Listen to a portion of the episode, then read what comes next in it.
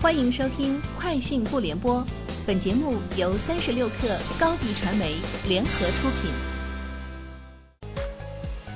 网罗新商业领域全天最热消息，欢迎收听《快讯不联播》。今天是二零一九年四月九号。针对北京地区单车涨价一事，哈罗出行方面表示，首先，共享单车行业涨价是行业成熟的一种趋势，从跑马圈地到精耕细作的转变。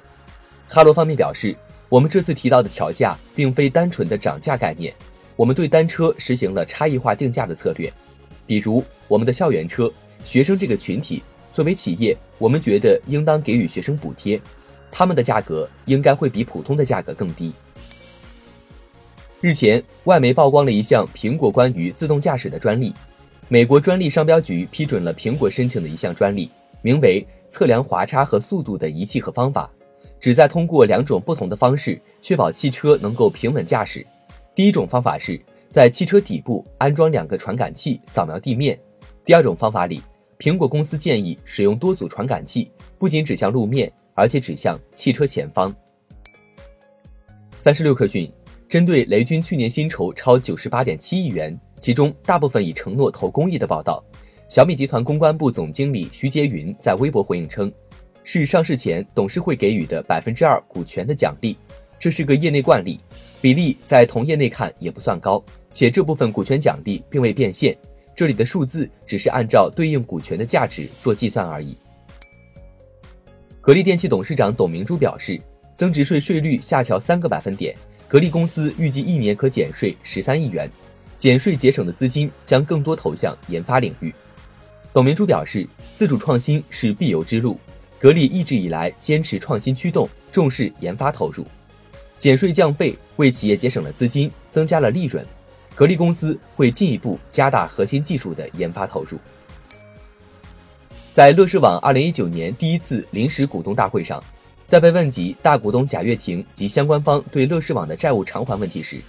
乐视网董秘白冰表示：“我们一直在与大股东及关联方协商相关的债务解决方案，从来没有放弃过要求大股东优先用现金偿还债务，以及用 FF 的股权等有价值的资产来偿还债务。”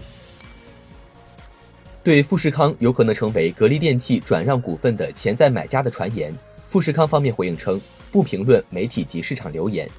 格力电器四月八号晚公告称，控股股东格力集团函告公司，格力集团拟通过公开征集受让方方式协议转让格力电器百分之十五股份。一名珠海国资企业人士认为，近期富士康科技集团在珠海进行了大规模投资，有可能成为潜在的接盘方。金立手机的官网已无法打开，且深圳市中级人民法院近日举行了金立第一次债权人会议。根据有关报道，会议认定金立债权总额为一百七十三点五九亿元，负债达到近二百一十一亿元，金立将进入最后的破产程序。尽管金立方面还未对该消息作出回应，但金立破产已进入倒计时。而金立集团及其董事长刘立荣涉嫌转移资产，以及刘立荣涉及的赌博问责问题，也将成为未来该事件发展的焦点。以上就是今天节目的全部内容，明天见。欢迎加入三十六氪官方社群，添加微信 hello 三十六氪，h e l l o 三六 k 二，获取独家商业资讯，听大咖讲风口，聊创业，和上万客友一起交流学习。高迪传媒，我们制造影响力。商务合作，请关注公众号高迪传媒。